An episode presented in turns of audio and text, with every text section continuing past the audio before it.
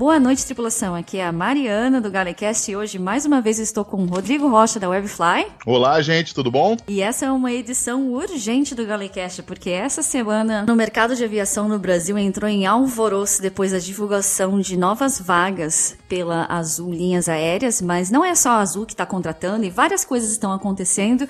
E eu acredito que você, Rodrigo, que dispensa apresentações, já esteve aqui no Galecast mais é, uma vez e seja uhum. novamente bem-vindo. Obrigado. Sua caixa postal tá indo à loucura, né? São mais de 500 mensagens só essa semana. Eu não sei como você dá conta, porque se eu recebo cinco, eu já fico.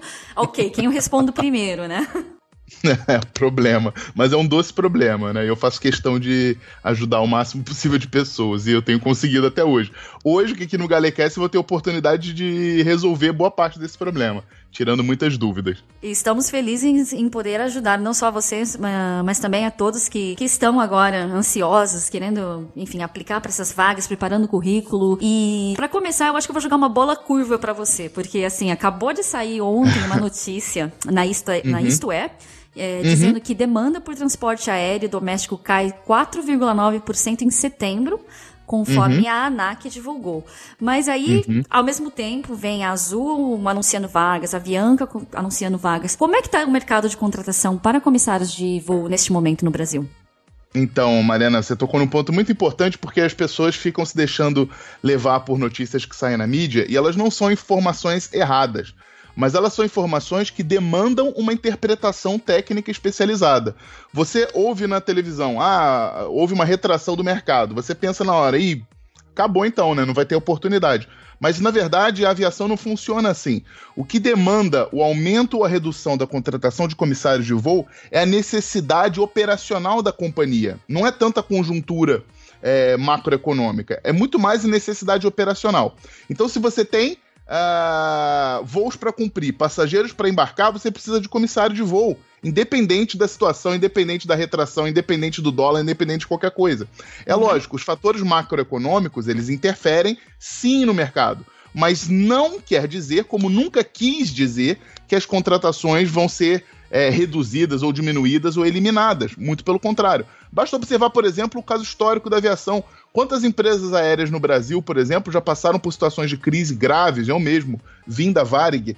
A Varig passava por situação financeira grave, mas mesmo assim, uhum. poucas vezes deixou de contratar. Então as contratações não estão vinculadas diretamente a essas notícias pontuais. Elas estão vinculadas, na verdade, à necessidade operacional das empresas aéreas. E a verdade é que todas as empresas aéreas brasileiras, neste momento, estão precisando contratar. Todas.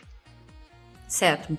E dessas 500 dúvidas que você, mensagens, enfim, que você recebeu na sua ah, na sua caixa postal, enfim, Facebook, Twitter, etc. Todas as, uhum. acredito que todas as suas redes sociais foram uma loucura. O Sim. que normalmente uh, o pessoal está perguntando? Quais, quais são as dúvidas mais comuns? Tá bom, então, é, isso é uma oportunidade de ouro que você está me dando, porque só com essa oportunidade aqui eu já estou eliminando aproximadamente 400 mensagens da minha caixa. Bom. Tem problema, a gente manda a conta depois. pois é, vamos lá, adorei, adorei. Uh, algumas dúvidas estão sendo muito recorrentes, né? A primeira dúvida que surgiu quando a Azul começou a se movimentar é, uhum. é: mas será que vai ter seleção mesmo? Será que é só interna? Será que é só externa? Vamos lá, vamos entender de uma vez por todas. Essa seleção que está acontecendo agora, gente, que a Azul está uh, ah, convocando os candidatos, é na verdade a terceira seleção que a Azul está fazendo só esse ano. A primeira foi uma interna, a uhum. segunda foi uma seleção que eles iniciaram o processo há duas semanas atrás, que foi o descongelamento de uma seleção que havia iniciado em 2015 e foi congelada após a primeira fase. Certo. Então eles descongelaram é, agora há duas semanas.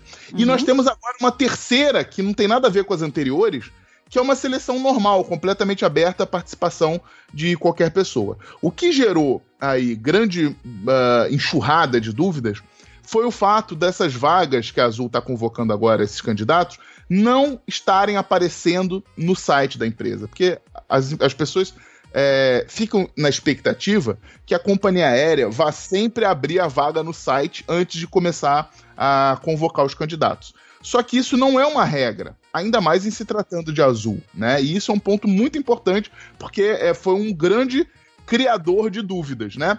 Rodrigo, tem vaga aberta no site? Resposta: não. Uhum. É comum, é comum a Azul fazer seleção e de repente não divulgar a vaga pelo site? Sim, é extremamente comum. Não só a Azul, mas várias outras empresas também adotam esse procedimento. Então a questão fundamental é você entender que as vagas não precisam estar necessariamente abertas no site para que as seleções ocorram ou para que candidatos sejam convocados para participar delas. Certo. E o que está acontecendo agora é exatamente isso. As pessoas estão sendo uh, convocadas para a seleção. Quem são essas pessoas que estão sendo convocadas para a seleção? Uhum. São pessoas que já vinham abordando a companhia aérea, ou seja, que mantinham de alguma maneira uma rotina de abordagem à companhia. Isso, uh, o, o fator primordial, mais básico disso que eu estou falando, é você manter o seu cadastro atualizado no site. Afinal de contas, o seu currículo cadastrado lá no site da companhia aérea já é uma maneira de você se mostrar, se disponibilizar, se colocar à disposição para as oportunidades futuras que vão surgir. Então, as pessoas que têm esse cuidado, que têm esse carinho, que têm esse capricho, evidentemente terão mais chances de serem convocadas para um processo seletivo. Não apenas isso, lógico, mas esse é um primeiro passo fundamental. Certo. Então, ou seja, aquela pessoa que mantém o, o, currículo cadastrado no site da empresa aérea, obviamente, tem muito mais chance do que aquela que, ah, ficou sabendo que tem vagas, vou lá correndo me cadastrar. Isso. Exatamente. Ou então que só lembra do, de, de abordar a companhia aérea quando tem vaga aberta, né? Ah, abriu vaga na Azul, vou correr agora. Não adianta mais, porque na verdade, veja bem, as pessoas que estão sendo convocadas para Azul não são as pessoas que estão correndo agora, são as pessoas que já correram antes. Então, uhum. quando você é, quando você espera o mercado começar a se movimentar para só aí construir uma estratégia de abordagem para aquela companhia aérea, é tarde demais. Já é tarde demais, exatamente. É. E aí a oportunidade já foi. Certo. O que não quer dizer, Mariana, que não uhum. quer dizer que você também, ah, então perdi a oportunidade, não vou fazer nada. Não. É, se você, é, por acaso, é, incorreu nessa pequena falha, isso não é um erro mortal. 90% dos candidatos fazem isso, é um erro comum. O que você tem que fazer daqui para frente é modificar essa postura. É começar a abordar as companhias aéreas, independente da abertura ou não de vagas. Certo. E quais outras dúvidas você tem recebido também, Rodrigo? Ah, então, nossa, uma enxurrada. Uh, é, vamos lá, é. o microfone está aberto. vamos lá, vamos lá. Falando especificamente é, da Azul, tá? Uhum. As perguntas que eu tenho uh, recebido. Base, questão de baseamento. Muita gente perguntando, Rodrigo, mas essa seleção é sobre que base? Olha só, gente, a Azul, diferentemente da Avianca, ela não separa as contratações por base. Uhum. Ou seja, ela contrata todo mundo e depois de contratado, aí ela começa a fazer a divisão por base. Normalmente, normalmente, na maior parte dos casos, a seleção inicial para Azul são para a base central dela, que é Viracopos, Campinas, tá? Uhum. Então, normalmente o candidato está fazendo a seleção para a base é, Campinas. Quando é para outra base, eles acabam informando, mas é diferente da Avianca, em que você é que você fica sabendo desde o início do processo para qual base você está aplicando. Uhum. A Azul não tem essa, não tem esse procedimento. Então você aplica para a seleção da Azul, participa. Pode ser que lá no dia eles falem, gente, essa seleção aqui vai ser para base Rio de Janeiro, legal.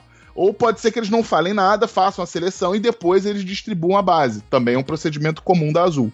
Uhum. Uh, diferentemente da Avianca, né? Que você já se candidata já sabendo que a base é Salvador, o que a base é Brasília, né? A, uhum. a, a, a, Azul tem um procedimento um pouco diferente. Então, qual vai ser a sua base? Onde você vai ficar baseado caso seja aprovado na seleção da Azul? Resposta: por enquanto a gente não tem como saber. É uma uhum. definição que a própria empresa vai tomar e você vai ser informado no tempo oportuno, tá? O que confundiu muitas pessoas é o procedimento da Avianca, né? O procedimento, a Avianca, ela já deixa isso claro desde o início do processo, então as pessoas meio que se acostumaram com isso. Mas as outras companhias aéreas não fazem isso. A Latam não faz, não informa base, a Gol também não informa base. Uhum. Então, quando você se candidata para um, uma vaga e é chamado para um processo seletivo desses, uhum. o mais interessante é você comparecer é, o mais desprendido possível dessa questão de base, sabendo que você pode ser alocado em qualquer base que a companhia opere. Certo. E por acaso há uma informação oficial ou extraoficial de quantas vagas? Uh, porque, uhum. obviamente, sempre há muita concorrência em, em processo seletivo para comissário de voo. E eu Sim. não sei se você tem essa informação ou se você pode divulgar essa informação. Tá ótimo, é. Esse é um, um ponto bem importante, né? Uhum. Uh, primeiro lugar, a gente tem que entender o que, que é uma turma, né? Quando a companhia aérea abre uma seleção, ela abre a seleção para formar uma turma. O que é uma turma? Ela tem um número fixo de, de profissionais? Na verdade, não. A turma tem entre 30 e 60 profissionais. Uhum. Então, em tese, a, a, companhia aérea pode contratar qualquer número entre 30 e 60 para formar uma turma, tá? Certo. Uh, isso quer dizer o que na prática? Que a gente sempre espera um número nessa média. Então vamos calcular, vamos, vamos estabelecer uma média. Em torno de 50 pessoas é o que forma uma turma. Então, uhum. uh, esse processo da Azul vai seguir com certeza uma média semelhante a essa. Parece um número pequeno, mas não é, tá, gente? Isso é um número bem expressivo. Uh, se você considerar que, uh, por exemplo, outras companhias aéreas, a própria Latam, a Gol, já estão com congelamento de contratações há muito tempo. A Azul ela tem uma política diferente e ela é uma companhia aérea que uh, procura sempre é, demonstrar claramente para os próprios funcionários e para o mercado uhum. que ela está em constante expansão, que ela está em recuperação. Então isso faz parte também um pouco do marketing da Azul. Né? A contratação de comissário de voo sempre fez parte um pouco do marketing da Azul também. Certo. Então a Azul encara isso de um ponto de vista estratégico, o que é muito inteligente da parte dela, né? O que é muito uhum. inteligente da parte dela. Então é há de se esperar que essa turma que está sendo convocada agora tenha em torno de 50 profissionais. Lembrando, já que você tocou nesse assunto, lembrando uhum. um outro fator importante. Ontem o Dr. Antônio Aldo, presidente da Azul, fez uh, circular uma mensagem interna onde uhum. ele falava claramente, tá, indiscutivelmente, que ele usou, eu vou usar o verbo que ele usou, né? Ele falou que ah, nos próximos dois anos a Azul iria movimentar 500 comissários de voo, né? E aí surgiu uma grande dúvida: o que, que seria movimentar 500 uhum. comissários de voo, né? É, gente, a interpretação é, é uma só, tá? Movimentar 500 comissários de voo, ele está falando de duas coisas essencialmente. A primeira, as hum. famosas promoções internas. Então você pega o cara, por exemplo, que voa no doméstico e migra o cara para o internacional. Isso é uma movimentação. E além uhum. disso, o que, que, que, a gente pode entender também? A gente também pode entender que ele está falando de contratação. Ah, Rodrigo, mas por que, que você tem essa convicção de que ele está falando de contratações? Bom, a resposta é extremamente simples. A Azul anunciou algumas semanas atrás, há pouco tempo atrás, não posso nem afirmar se foram algumas semanas, mas há pouco uhum. tempo atrás, que uh, estava encomendando 63 novos aviões. 63. Isso é uma das maiores encomendas de empresa aérea do hemisfério sul. Então é isso quase quer dizer um número árabe aí, né? Sim, exatamente. A Azul está trabalhando em números árabes, é isso mesmo. A, a ponderação que você fez está corretíssima. Então, assim, a, a, não tem como você falar de migrar pessoas para os voos internacionais, de receber 63 novos aviões e não falar de contratação. Até porque, veja bem, vamos imaginar que, que você migre 500 pessoas do doméstico para o internacional. Isso não uhum. vai acontecer, mas vamos só conjecturar essa possibilidade. Você certo. migrou 500 comissários do doméstico para o internacional. Bom, isso quer dizer que você ficou com 500 vagas abertas de um doméstico. Então, de é. qualquer jeito, vai ter seleção. Por um lado ou pelo outro. Não tem como escapar.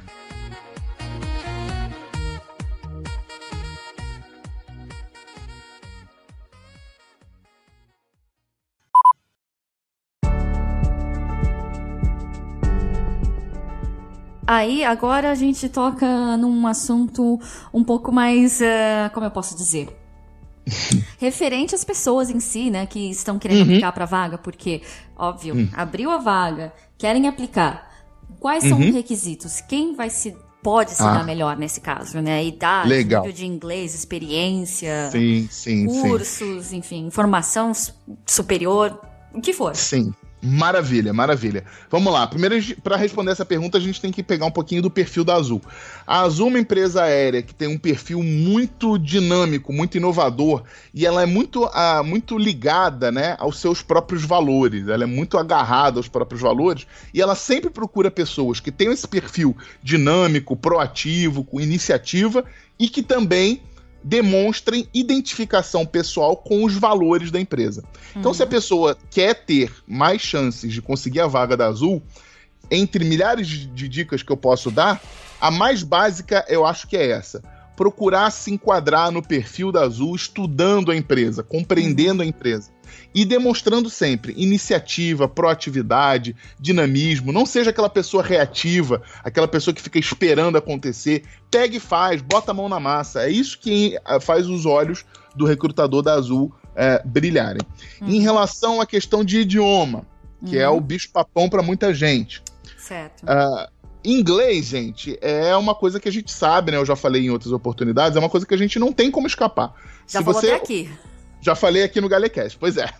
Se você escolheu a carreira de comissário de voo, você não vai escapar do inglês, o inglês vai fazer parte da sua vida, queira você ou não, né? Uhum. Então, é uma coisa que você tem que levar isso a sério e não tem como mais como adiar. A boa notícia dessa história é que a Azul não está, com certeza, entre as companhias aéreas mais exigentes no quesito inglês, tá? O que não quer dizer que as pessoas tenham que relaxar. Por quê? Uhum. Vamos lá, vamos entender uma coisa. O processo seletivo da Azul, ele tem prova de inglês? Sim. a prova de inglês da Azul é eliminatória? Sim. Só isso já é suficiente para você perceber que não dá para relaxar. Uhum. Então é necessário sim se preocupar com o inglês. A vantagem, a boa notícia, é que em linhas gerais, não necessariamente, mas em linhas gerais, Uhum. Uh, os testes de idioma da Azul são uh, menos exigentes que o da Latam, o da Gol, por exemplo, e o da, até mesmo o da Avianca, tá? Normalmente, uh, eles vão pedir para você fazer algum tipo de exercício com interpretação de texto, uhum. tá? A nível intermediário. Normalmente eles vão fazer perguntas de entrevista para você em inglês, então é uma uhum. coisa para você se preparar, estudar, é, ter isso como atenção, tá? Uhum. É, e também eles vão pedir para você fazer a leitura de speeches em inglês. Uhum. Então, se você treinar essas três coisas, pega uns exercícios de interpretação, nível intermediário. Uhum. Treina também as perguntas de entrevista em inglês. E, por fim, faz a leitura de alguns speeches em inglês. Se você faz isso é, com uma certa, não vou falar domínio, mas você faz isso com uma certa tranquilidade, sem se perder, uhum. sem se enrolar, sem cometer muitos erros, você tem chances de aprovação muito concretas. Então, o inglês é um fator importante, mas não é para vocês se desesperarem. Certo. E se eu puder aqui dar duas dicas para quem está um pouco desesperado com isso. Número um, hoje eu encontrei um podcast maravilhoso que tem cinco minutos cada episódio, então, ou seja, dá para ouvir todo dia cinco minutinhos, que é que se chama Inglês Todo Dia perfeito para aprender, aprender inglês. E também Legal. speech. Eu hoje estava lembrando no carro de manhã, quando eu fiz a primeira vez o speech, não só. Eu fiz em inglês há muito tempo atrás, mas quando eu fui fazer em português. em português mesmo, eu fiquei assim tremendo de, não sei, nervoso, vergonha, etc. Eu comecei uhum. a mentalizar na minha cabeça uma voz assim, como, sabe quando você ouve uma voz legal num speech, seja Sim. dentro de trem, de avião, de aeroporto, etc. Pense uhum. naquela voz, tenta fazer a sua voz, não digo imitar, porque cada um tem um tom de voz diferente, mas pensa, imagina você falando daquele jeito, senhoras e senhores, bom dia, ou sei lá, em inglês, né? Ladies and gentlemen, welcome on board. Então, sabe, mentaliza, sai. Sim. Mentaliza é, Exatamente. Se visualiza, né, fazendo um speech brilhante e a sua chance de sucesso é grande. Fantástico.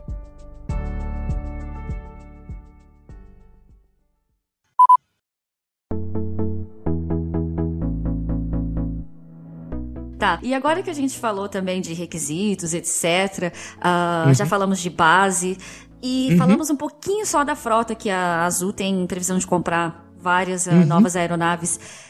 Que, quais equipamentos que esses novos comissários serão treinados? Vai Vai gente direto uhum. pro 330? Vai gente ficar no, Legal. no ATR? Como, como que tá? É, isso é um grande. Essa é uma grande. É uma grande dúvida também das pessoas, né? Uhum. Vamos lá, na verdade, é muito difícil você ir direto pro 330, porque o 330 já é uma, uma aeronave utilizada nas rotas internacionais, uhum. e isso dentro da companhia aérea já é considerado uma promoção. Então, isso é um segundo estágio da sua carreira dentro da companhia aérea. Certo. Então, quando você entra na Azul, você vai checar de imediato os equipamentos ATR e o Embraer, né? O 190 e 195, tá? Essa vai ser a sua rotina. A Azul agora, nessa aquisição gigantesca de novas aeronaves que ela está fazendo, uhum. é, é, boa parte dessa encomenda são de equipamentos Airbus. Então uhum. agora, além do ATR e além do Embraer, também a Azul vai começar a checar uhum. os seus profissionais, principalmente os que estão entrando agora, também no A320, né? O novo A320 Neo, que é a grande novidade do mercado é, em termos de aviação comercial doméstica, né? A própria Avianca também já está com esse novo equipamento. É uma aeronave moderníssima, impressionante. Eu tive a oportunidade já de uhum. fazer um voo uh, no A320 é, Neo e realmente eu fiquei muito encantado, assim, uma aeronave realmente de primeiríssima linha, padrão internacional, e acho que todo mundo vai gostar muito de voar nela, né? Quem sonha em, em tripular o Airbus pode botar os olhinhos para brilhar de verdade, que o avião é maravilhoso.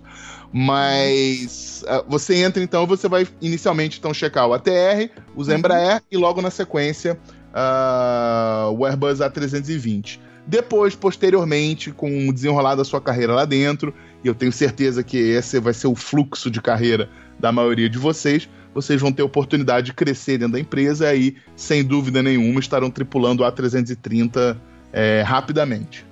Certo. Então tá. Eu acredito que sobre a seleção da Azul, essas são as informações gerais. Me corrija se eu estiver uhum. errada. É, essencialmente, acho que é isso. Quem entendeu isso já entendeu 90% do caminho. Fantástico. E quais são os canais uh, para registro de currículos? Site, isso. correio, como que tá sendo? Sinal de fumaça?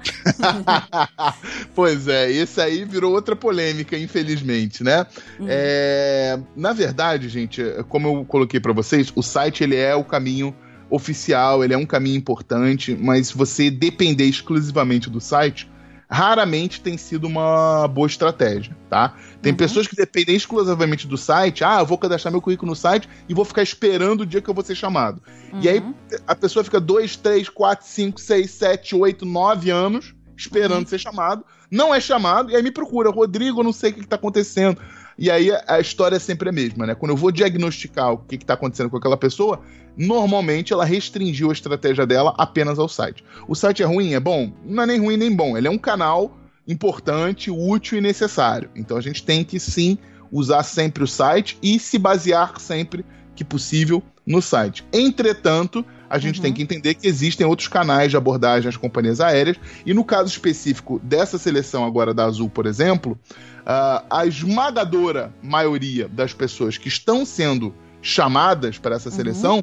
tiveram o feedback da própria recrutadora, veja bem, feedback uhum. da própria recrutadora, falando assim: ah, nós recebemos aqui o seu currículo, o seu currículo pelo correio, ele está aqui na minha mão. Ou seja, a própria recrutadora da Azul já está dando a deixa para as pessoas, para as pessoas certo. perceberem que é um dos canais importantes que está sendo utilizado sim.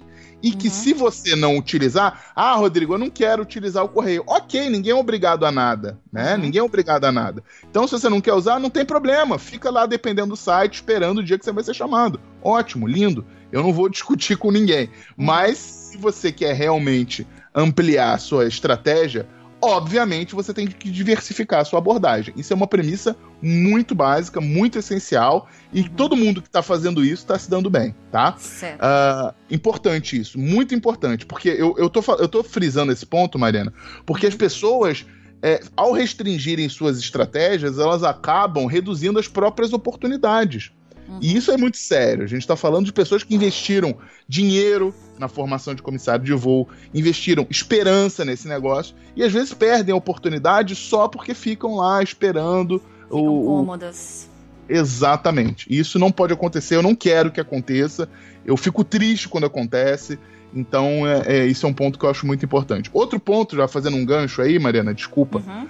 É, não, mas imagina, já... o microfone aberto continua. então tá bom. Outro ponto que eu acho importante também é as pessoas entenderem, ao mesmo tempo que a pessoa tem que entender que se ela restringir a estratégia dela, ela vai reduzir as oportunidades que ela vai ter, também é uhum. é importante ela perceber o seguinte: uh, o meu trabalho, e isso é muito importante que as pessoas entendam, 90% de tudo que eu faço é absolutamente uh, livre, público, gratuito. Então eu faço muita questão de divulgar muita informação, muito material, dar muita orientação. Eu atendo 500 pessoas. E eu tô falando isso por quê? Porque às vezes a pessoa fala assim: ah, o Rodrigo tá falando isso porque ele quer vender o curso dele. Olha só. É, uhum. se a pessoa vai ou não vai, Mariana, participar do meu curso, é uma decisão absolutamente dela. dela. Eu, nenhum momento eu forço ninguém a nada, eu peço ninguém. Eu, não, eu peço para as pessoas participarem do, do meu curso, absolutamente não.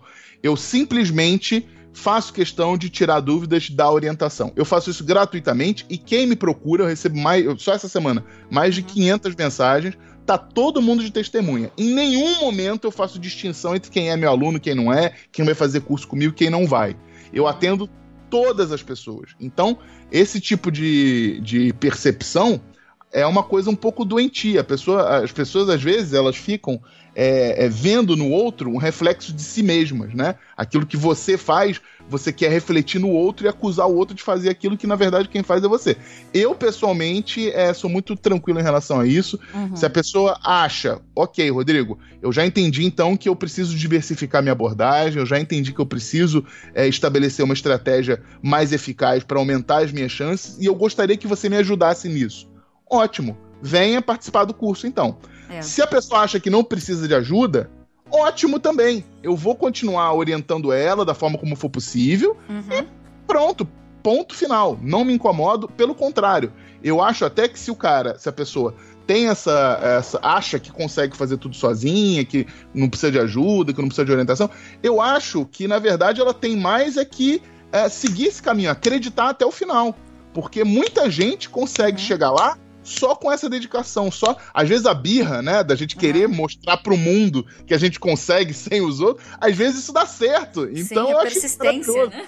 Pois é, eu não acho ruim, não. Então, se o cara falar assim, Rodrigo, olha, eu não vou fazer curso nenhum com você, eu vou continuar aqui por minha conta, eu vou conseguir. Nossa, eu quero mais é que você consiga mesmo, né? E, e tem casos, muitos casos, que a pessoa só de birra vai lá e consegue. Eu acho maravilhoso. Se a pessoa tá sendo feliz, isso é o que importa. Exatamente.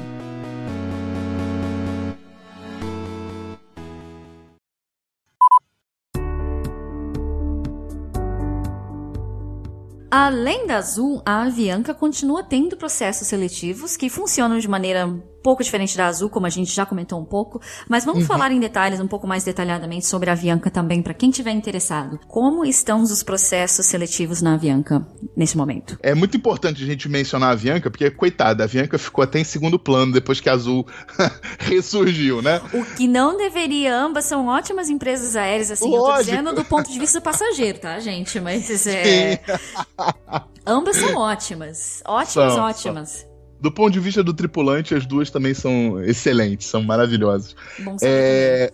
Sim, são fantásticas. É, mas enfim, é interessante, né, isso, porque a Avianca também está contratando. Só que com essa, esse, esse turbilhão de notícias da Azul, o pessoal acabou deixando um pouquinho a Avianca de lado, né? É um erro estratégico você deixar a Avianca de lado. Porque uhum. a Avianca, ela tá também num ritmo excelente de contratações. Esse ano foi um ano de ouro para a Avianca. A Avianca contratou esse ano como nunca e, e dá mostras claras que vai continuar nesse ritmo. Então, assim, é, uma, é um erro estratégico você é, esmorecer a sua abordagem Avianca para favorecer a sua abordagem azul. O ideal é você conseguir dosar isso e, e, e estar presente nos dois lados, né?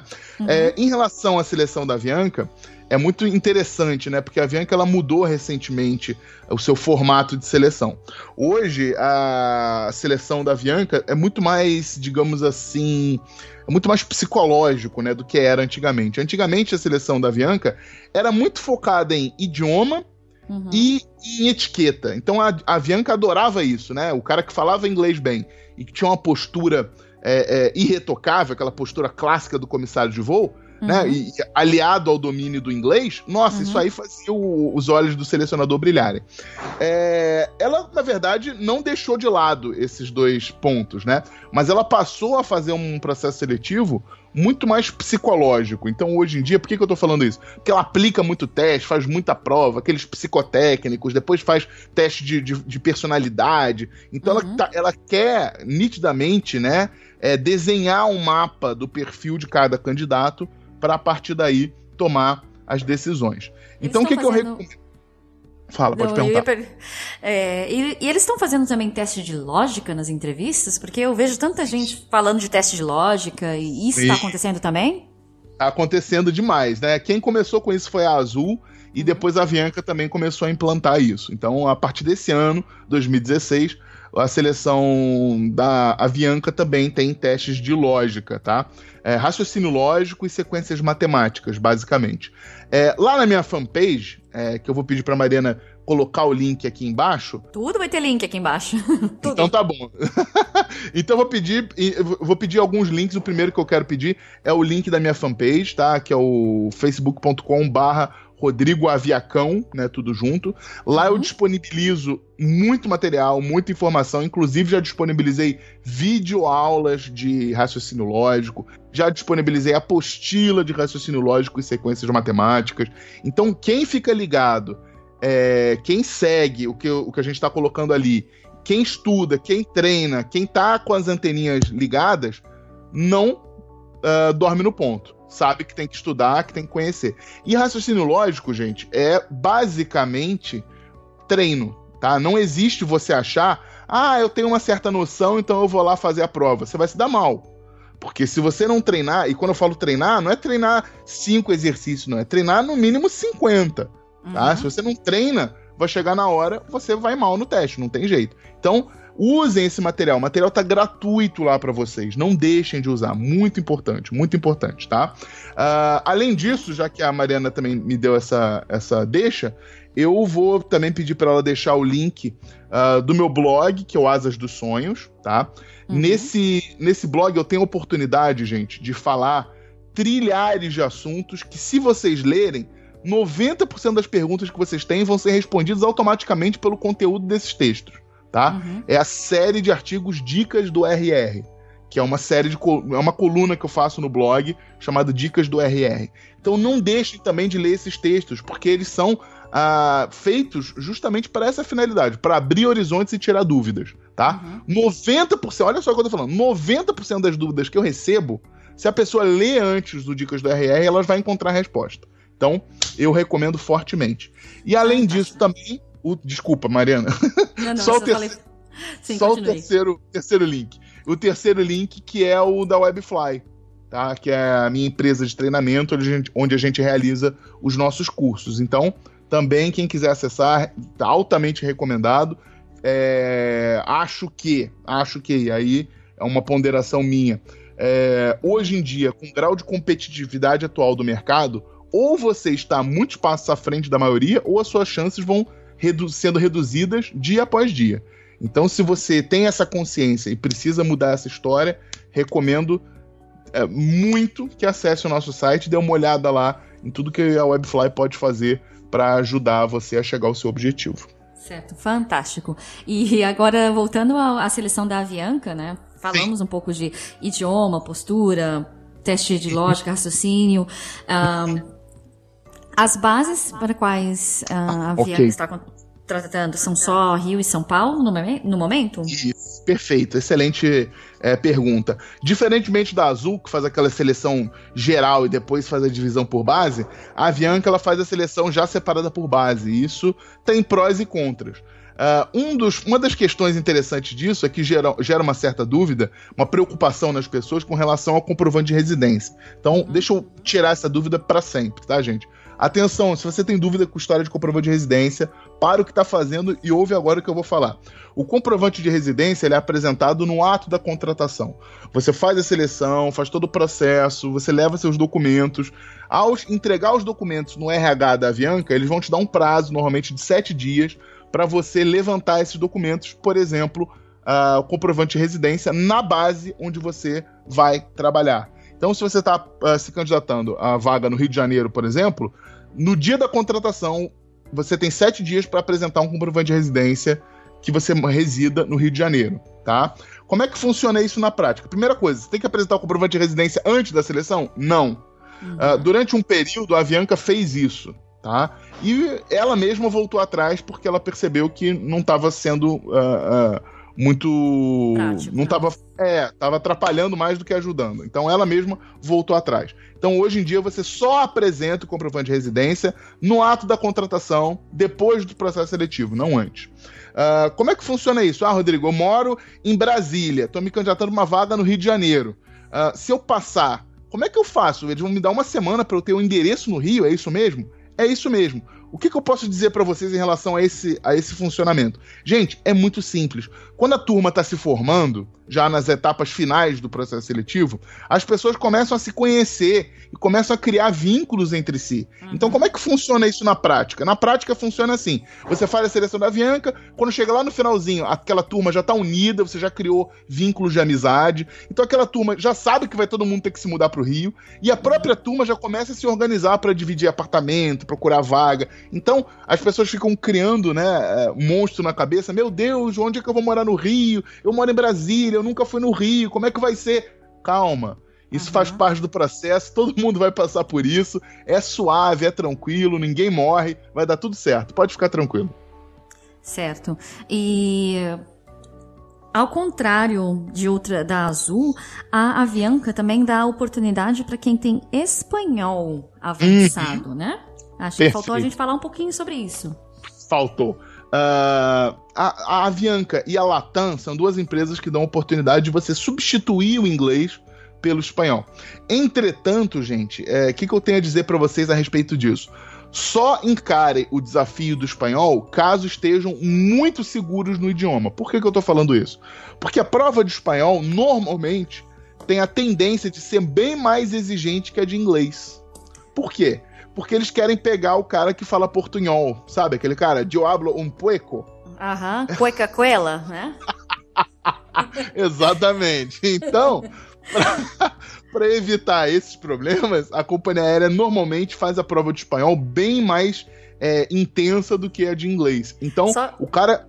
Fala. Não, não, eu ia só abrir um adendo aqui. Aqui na onde, aonde eu vou, praticamente todos os idiomas você não precisa de prova, você só declara, fala tal idioma, beleza. Os únicos idiomas que tem prova aqui dentro da minha empresa são japonês e uh, coreano. Só que Nossa. aqui, sim, porque tem uma. Não sabia tem, tem uma, toda uma histórica por trás desses dois idiomas, etc. Uhum. Um dia eu explico em outro episódio do Galecast, mas só resumindo, o que tem de brasileiro aqui que fala, que fala espanhol, e argentino que fala, que fala português, não tá ah, tá no gibi. Sim.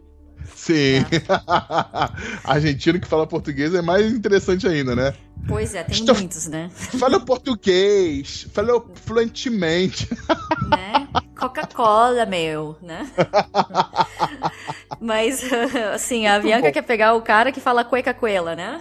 Exatamente. Então, é, a prova de espanhol é bem mais intensa que a de inglês, justamente para pegar o, os hablantes de portunhol. Aham, uhum, fantástico. uh, e fora isso, também os requisitos serão, serão mais ou menos parecidos com o que a Azul, a idade, questão de idade, questão de experiências anterior, anteriores. Sim. Legal. Então, uh, o fator experiência anterior, uh, ele é sempre uma coisa que vai agregar, né, a sua abordagem. Se você tem experiência anterior, em qualquer empresa aérea, sempre vai agregar. Na Avianca é uma, é uma empresa que ela valoriza, não vou dizer que valoriza mais, mas ela tem uma tendência, né, de gostar de pessoas com algum tipo de experiência. E essa experiência não, não necessariamente vai ser a experiência de voo, né? Pode ser a experiência no aeroporto, pode ser a experiência lidando com o público. Então, a Azul, a, perdão, a Avianca, ela valoriza muito esse tipo de coisa. A, a, a Avianca também, é uma outra característica interessante da Avianca, é uma empresa assim que é um destaque nacional em termos de pluralidade, diversidade, né? Uma empresa que, se você observa a tripulação da Avianca, você observa que realmente eles fazem muita questão de serem o mais uh, homogêneos possível, né? Isso é muito uhum. legal. Você vê gente de todas as idades, você vê gente mais velha, mais novas, você vê negros, brancos, você vê mestiços, você vê. Olha, você vê. Você vê. Ó, pra você ter uma noção, você vê até transexual. Uma coisa que eu não imaginava. Até isso você consegue. Caramba! Isso é pois muito é. legal. É muito legal. Então é uma oportunidade assim muito, muito, lógico, né? Não é generalizado, mas é uma empresa que já dá esse tipo de oportunidade. Só dela já dá esse tipo de oportunidade, só de existir um caso já é, já coloca ela à frente de 230 mil casos. Então é Sim, muito bacana. É uma empresa que valoriza muito é a diversidade, valoriza muito, dá oportunidade para todo mundo, ela é muito igualitária. Isso aí é, uma, é um, um valor assim que só isso já bota a Avianca, para mim, numa posição de destaque absoluto. Fantástico.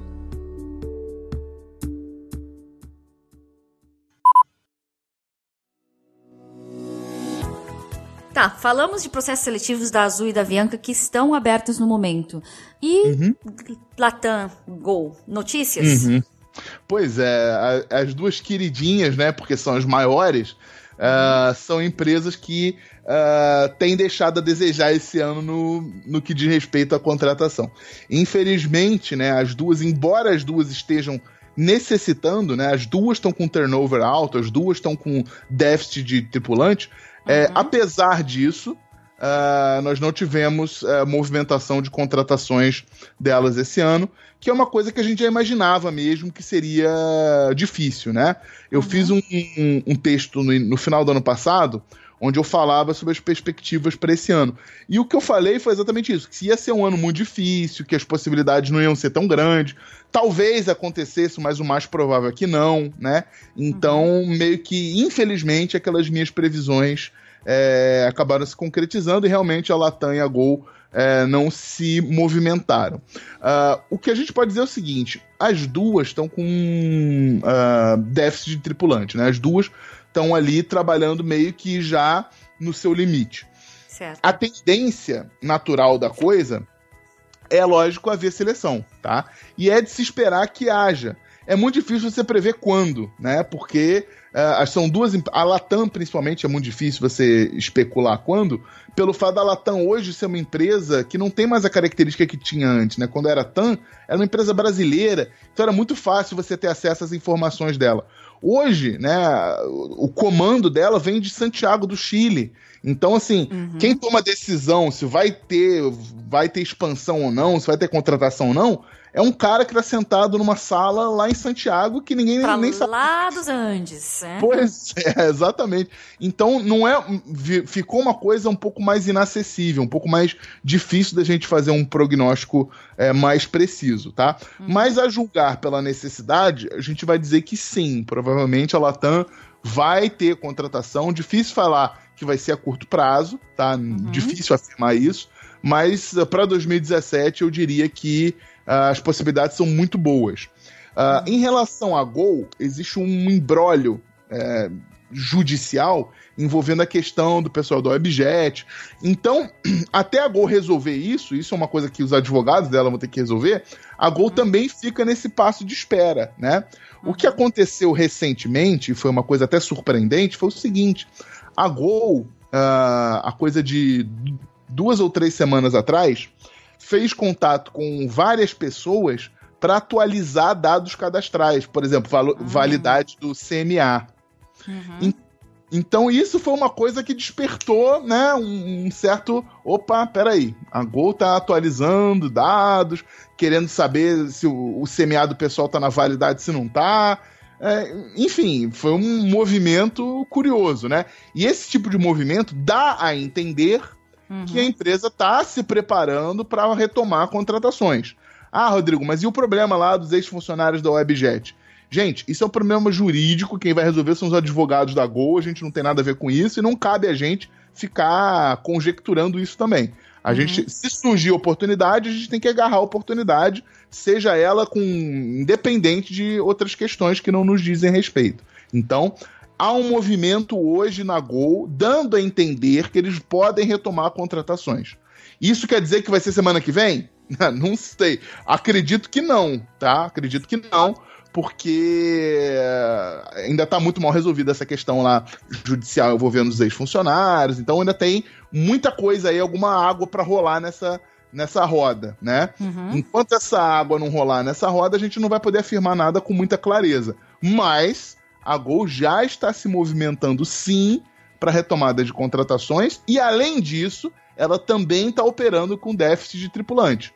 Então, a tendência natural é, é eu diria até abrir seleção até, eu diria até antes da Latam, tá? Pode uhum. ser, isso é uma conjectura minha, mas eu diria até a probabilidade da Gol é abrir antes da Latam.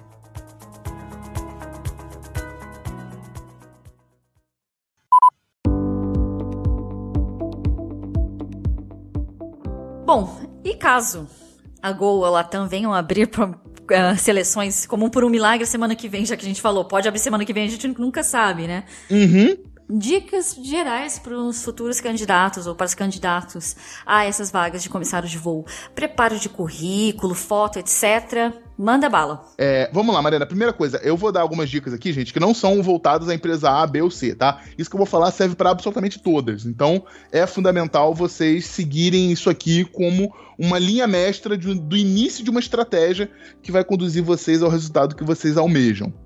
Uh, em primeiro lugar, gente, uhum. pelo amor de Deus, não deixem para abordar a companhia aérea só quando surge a oportunidade, tá? Não deixe para correr atrás só quando todo mundo já foi chamado, porque senão você vai ficar para trás. Então, crie uma estratégia de abordagem, esteja presente, faça com seu currículo, com que seu currículo esteja na mão do recrutador, independente de estar havendo ou não as seleções. Dessa maneira, quando abrir as seleções, o seu currículo vai estar ali no topo da lista e você vai ser um dos primeiros a serem chamados. É isso que está acontecendo agora com o pessoal que está sendo chamado pela Azul. Tá? Fantástico. Tá? Então, primeira dica que eu dou é essa. Segunda dica, gente, currículo. Uh, uhum. Currículo, pessoal, é a sua grande oportunidade de chamar a atenção do recrutador. Tá? É a grande oportunidade. Você tem um currículo mais ou menos, significa que você não vai conseguir chamar a atenção desse recrutador, ou seja, você não vai se destacar. Ele vai passar pelo seu currículo e o seu currículo não vai dizer muito sobre você, não vai chamar a atenção do selecionador. Uhum. Isso parece um detalhe pequeno, mas não é, porque nós estamos falando de uma concorrência, Mariana, só no Brasil, de 17 mil candidatos. Essa é, é a quantidade de currículos que tem cadastrado nos sites hoje. Então Caramba. são 17 mil candidatos querendo a mesma vaga que cada um de vocês.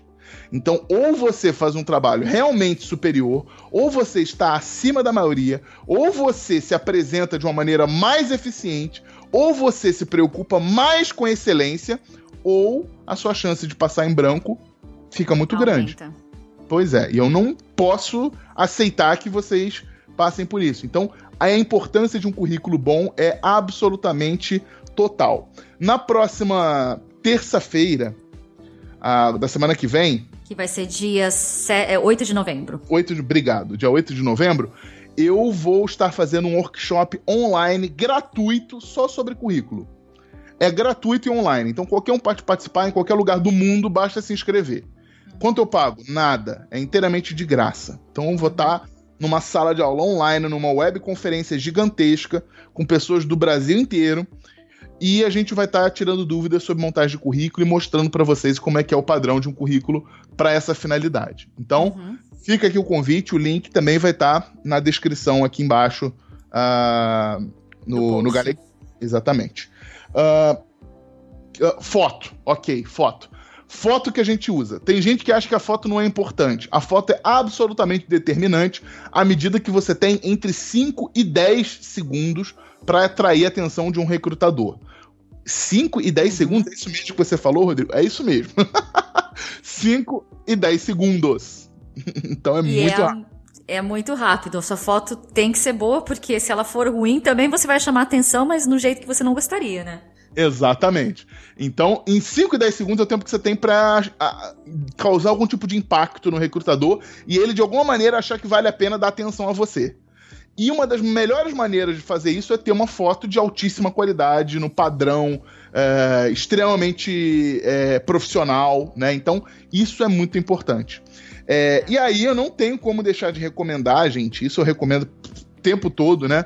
O trabalho do Estúdio Sanger, tá? O Estúdio uhum. Sanger em São Paulo, eles são realmente especialistas no assunto. São eles que fazem, por exemplo, as fotos oficiais do, da, da Emirates nas seleções que são feitos no Brasil, nos Open Days. Então, uhum. é uma realmente um, uma disparidade de qualidade muito grande. Então, eu recomendo fortemente. Se alguém tem dúvida, usa sempre o padrão do Sanja. Ah, Rodrigo, mas eu não estou em São Paulo, para mim não é fácil é, visitar lá o estúdio Sanja e fazer as minhas fotos no estúdio Sanja. Ok, então abre o site do Sanja. Vê lá as o fotos, exatamente. exatamente. E tenta reproduzir o melhor que você conseguir, tá? Mas quem puder fazer, recomendo muito que vá no Sanja. Ah, Rodrigo, o Rodrigo tá puxando o saco do Sanja. Eu não tô, não. É porque realmente o trabalho da Marli é, é completamente diferente de tudo, né? Então, eu é tenho que. Re... tem que recomendar e assim, é tão reconhecível que assim, uma das minhas funções como supervisora de cabine é checar a documentação de comissários antes do voo aqui, né? Uhum. E uma vez eu fui com uma menina brasileira, que se não me engano ela é do Mato Grosso do Sul, né? Uhum. E aí eu tava olhando assim, a, acho que a foto do visto dela aqui, dos Emirados, a foto de um outro cartão de imigração que a gente Sim. tem. Eu olhei para ela assim, você tirou essa foto no Sanger, né? Ela sim, tirei. então, pois é, é, é reconhecido no mundo inteiro. Exatamente, qualidade internacional, gente. Pois é, então, se tem dúvida em relação à foto, entra lá no site do Sanger. Mari, bota também na descrição o, com certeza. o, o link do Sanger para as pessoas darem uma olhada lá. Certo. Além da foto, o que mais que o pessoal pode se preparar? Que não é só imagem também, currículo, estudos. Sim, sim, sim. Vamos lá. O que, que a gente tem que estudar para uma seleção, gente? Meríssimo lugar, idioma, principalmente inglês. Então, estudar inglês. Rodrigo, quanto que eu estudo de inglês? Como é que eu faço uma rotina de estudo de inglês para é, ter um resultado legal? Bom, depende do seu nível atual. Se você está no nível intermediário para baixo, ou seja, básico ou pré-intermediário, você tem obrigação de estudar no mínimo duas horas por dia. Ah, Rodrigo, que carrasco, duas horas por dia. Bom, se você quer chegar no é. dia da seleção e realmente ter uma segurança ao falar, ao usar as palavras, que é conseguir responder uma pergunta com tranquilidade, é isso que você tem que fazer, não tem outro caminho, tá, gente? Tem que estudar. Então, idioma em primeiríssimo lugar. que mais? Uh, português, importante também. As pessoas às vezes pensam muito no inglês e esquecem do português. Não adianta nada você fazer uma excelente entrevista em inglês e chegar na hora que for escrever a palavra excesso, você não sabe como escreve. É com C cedilha, com dois S. Então, é. então é muito muito complicado, tá, gente? Boa parte dos processos seletivos, além das provas de inglês, também aplica provas de português. Então você tem que ter conhecimento, não tem jeito. Mais uma pergunta que agora me lembrou aqui do meu processo seletivo, que já fazem oito anos, gente, mas enfim, disfarcemos esse fato.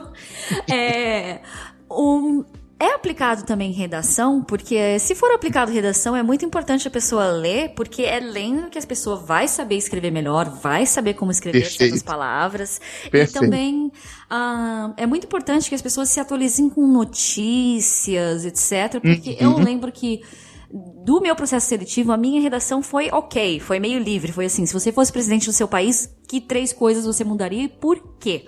Mas uhum. eu lembro que as outras meninas do dia seguinte ou anterior, elas comentaram que o tema da redação era: você tem que eliminar três esportes das Olimpíadas de Inverno. Diga quais e por quê. Eu já não sei nem citar das Olimpíadas de verão direito, que das Olimpíadas de inverno. Então, cai redação? Que tipo de preparo pois o é. candidato deve ter? Legal, excelente pergunta. É, a Avianca e a Azul, elas têm, aos poucos, reduzido a importância da redação.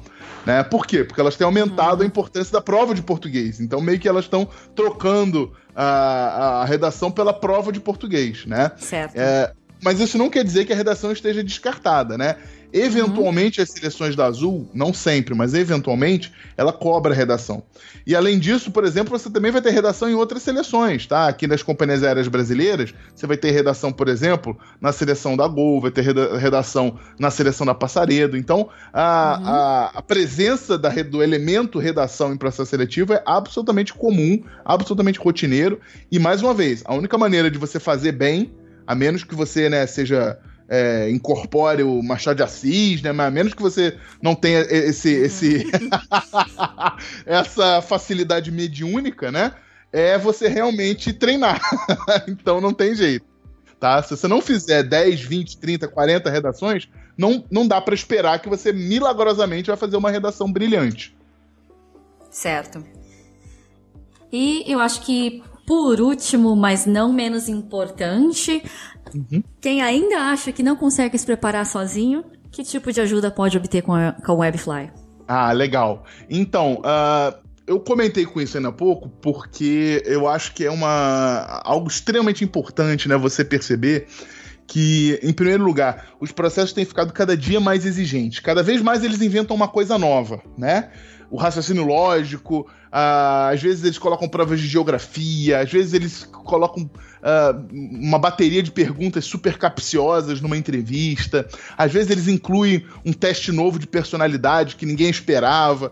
Então, vira e mexe, as seleções estão vindo com novidades, né? E são sempre novidades para ficar mais difícil, nunca é para ficar mais fácil, né? Com certeza. é, pois é, é sempre para ficar mais difícil.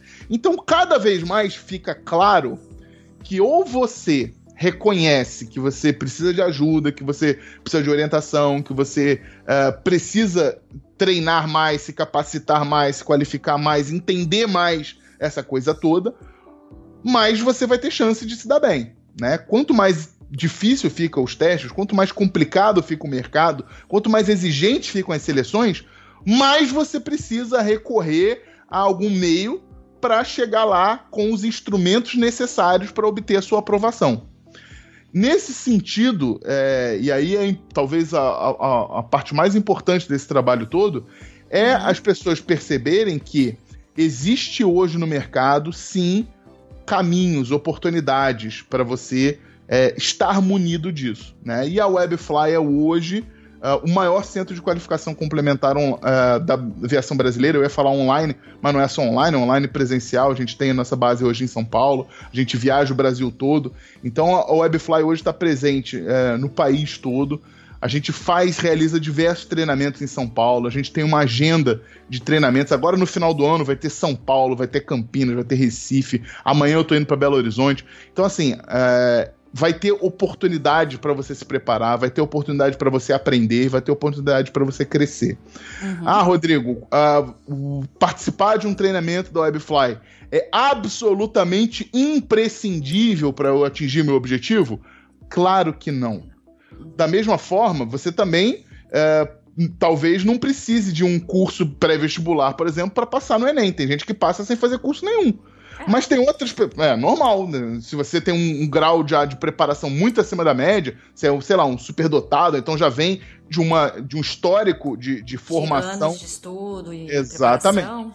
Exatamente. Você vai chegar lá e não vai precisar, tá? Eu mesmo, na minha vida acadêmica, quando eu terminei o ensino médio, eu, eu fui direto para as universidades sem passar por nenhum curso preparatório. Eu não fiz cursinho, não fiz nada disso. Ah, mas por quê? Porque o Rodrigo é marrento, ele acha que pode fazer sem. Não, não foi isso. É porque simplesmente, naquele momento que eu terminei, eu vinha com a bagagem de, uhum. de escolar já muito densa, né? E eu também sempre fui meio CDF também, é, entre parênteses. aqui? Pois é. Então, para mim, quando eu terminei, já foi tudo muito natural. Mas eu tenho que entender e reconhecer que não é assim para 90% das pessoas. Para 90% das pessoas não vai ser assim que vai funcionar. Então você não pode exigir que todo mundo faça as coisas que nem 10%. 10% é uma minoria, gente.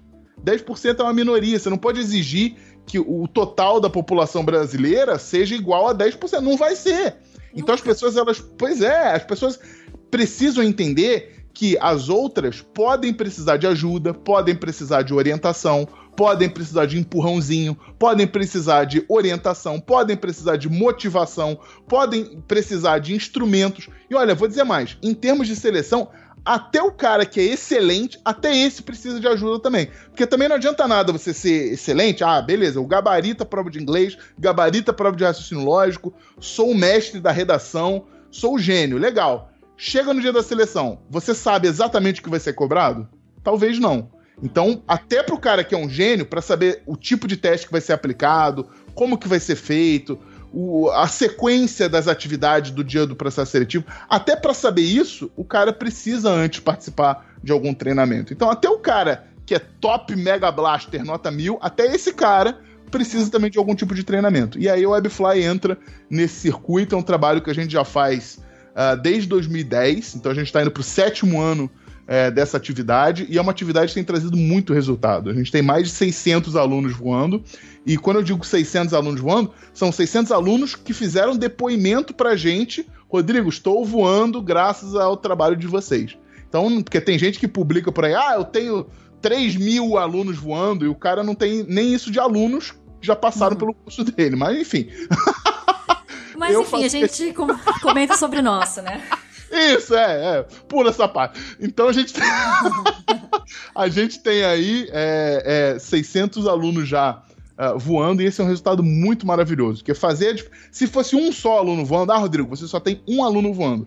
Para mim, o meu trabalho já estaria super bem pago, porque eu já estaria feliz de saber que a gente ajudou a realizar pelo menos um sonho. Ainda mais 600. Então, é um trabalho que eu faço realmente de coração, uma coisa que eu tenho feito é, nesses últimos sete anos da minha vida e a qual eu dedico todos os meus dias. E tem dado super certo, então eu estou muito feliz. Quem quiser conhecer a nossa agenda de cursos e saber mais sobre o trabalho da Webfly e sobre o meu trabalho, os links aqui embaixo da Webfly, da minha fanpage, todas as informações vão estar disponibilizadas pela Mariana. Fantástico. Pela Mariana e por você, Rodrigo, mais uma vez, muito obrigado. É, não só por participar do Galegast também, mas também por ajudar tanta gente que, enfim, almeja essa profissão que eu amo tanto, por isso que eu faço esse podcast Nós com todo mundo. E... Nós amamos. Obrigada. E eu acho que é isso. Um ótimo final de semana a todos e partiu voar. Partiu voar, isso aí. Gente, semana que vem tem seleção, se preparem. Ó, e não deixem de participar do workshop gratuito na terça-feira. Um beijo grande e obrigado por tudo. Obrigado a todos e até o próximo Galecast. Tchau, tchau.